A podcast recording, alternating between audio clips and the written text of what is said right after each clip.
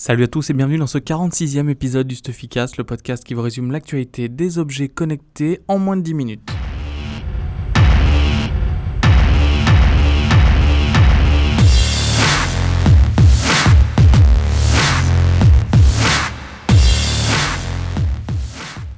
On attaque la semaine avec une nouvelle 100% française. Euh, la startup Sevenox, donc on avait rencontré plusieurs fois, vient de lever 14,6 millions de dollars.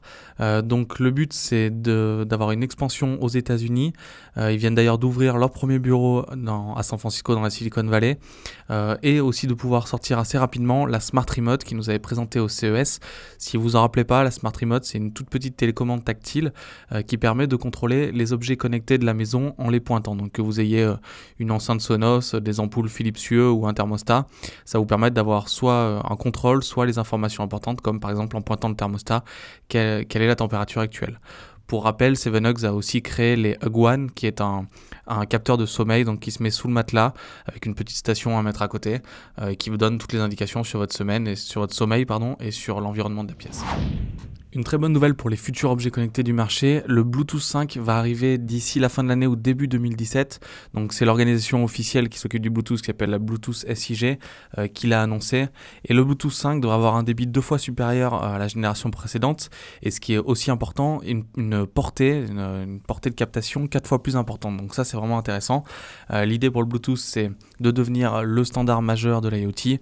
Aujourd'hui on a la présence de réseaux bas débit comme Sigfox ou LoRa euh, pour, pour pouvoir communiquer à plus longue distance, mais le Bluetooth, en pouvant communiquer entre les objets, pourrait aussi devenir ce standard euh, que tout le monde attend au final.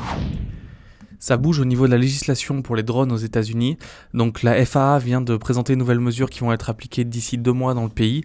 Euh, et elle permet en fait euh, aux pilotes professionnels de faire voler leurs appareils sans avoir d'autorisation préalable. Donc ils ont le droit de faire voler tant qu'ils respectent les règles. Donc ils peuvent faire voler les drones de 25 kg. Euh, bien évidemment, ça ne s'applique pas aux drones de livraison, aux drones de livraison autonomes parce qu'il faut un pilote professionnel euh, qui a son brevet.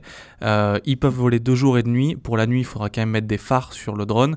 Et donc les, les seules conditions importantes, c'est d'avoir plus de 16 ans et le brevet de pilote certifié. Si les pilotes doivent faire euh, des vols spécifiques, par exemple voler au-dessus de la foule, euh, ils peuvent demander des, dérogations euh, sur ces spécificités. Donc toutes ces nouvelles autorisations vont être mises en place d'ici deux mois aux États-Unis et on espère que les choses vont bouger aussi dans notre pays à nous. Le test de la semaine, il va être publié soit aujourd'hui, soit lundi sur le site. Euh, c'est le Samsung Gear Fit 2, donc c'est le dernier tracker d'activité de Samsung. Euh, ça fait deux semaines et demie que je le teste. Euh, donc il permet de traquer les pas, les étages, le rythme cardiaque qui est pris toutes les 10 minutes et en permanence pendant une session. Les sessions sont d'ailleurs captées automatiquement, même si sur le papier c'est dit, dans les faits j'ai pas vu vraiment ça marcher très très bien. J'ai fait 4 km à pied et il a détecté l'activité beaucoup plus tard. Donc c'est pas très utile. Par contre, ce qui est cool, c'est que pendant les sessions, euh, vous pouvez avoir un GPS et donc avoir votre tracé direct. Donc ça permet de s'affranchir du téléphone. Euh, petit défaut, je trouve, euh, ces données-là ne sont pas synchronisables pour l'instant avec des services comme Keeper ou Strava. Donc c'est un petit peu dommage, on est obligé de se contenter de l'application Samsung Health, qui plaira pas forcément à tout le monde. Autre petit défaut, le, la captation du sommeil n'est pas vraiment performante par rapport aux, autres trackers du marché, mais ce Gear Fit 2 a quand même un énorme potentiel. L'écran est, juste euh, magnifique. C'est un des meilleurs écrans que j'ai vu, que ce soit sur les montres connectées euh, ou sur les bracelets connectés. Et l'autonomie euh, est pour le coup pas décevante avec 4 jours, euh, sachant que bah, le, bracelet est tactile euh, et que bah, il y a le rythme cardiaque toutes les 10 minutes, plus les sessions d'activité.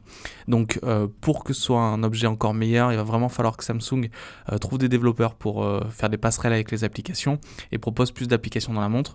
Aujourd'hui, mis à part, enfin dans le bracelet, pardon, aujourd'hui, mis à part les notifications et la lecture de 4 gigaoctets de musique dans le bracelet, il n'y a pas vraiment grand chose, mais bon, ça peut devenir vraiment un objet intéressant. Le prix est fixé à 199 euros, ce qui pour l'instant est trop cher pour ce que le bracelet propose. Je vous remercie d'avoir écouté ce 46e épisode du Stuffycast. Comme d'habitude, si vous l'avez aimé, je vous invite à nous mettre un petit commentaire sur iTunes, SoundCloud ou la plateforme sur laquelle vous l'écoutez. Et moi, je vous donne rendez-vous la semaine prochaine pour toujours plus d'actualités sur les objets connectés. À la semaine prochaine.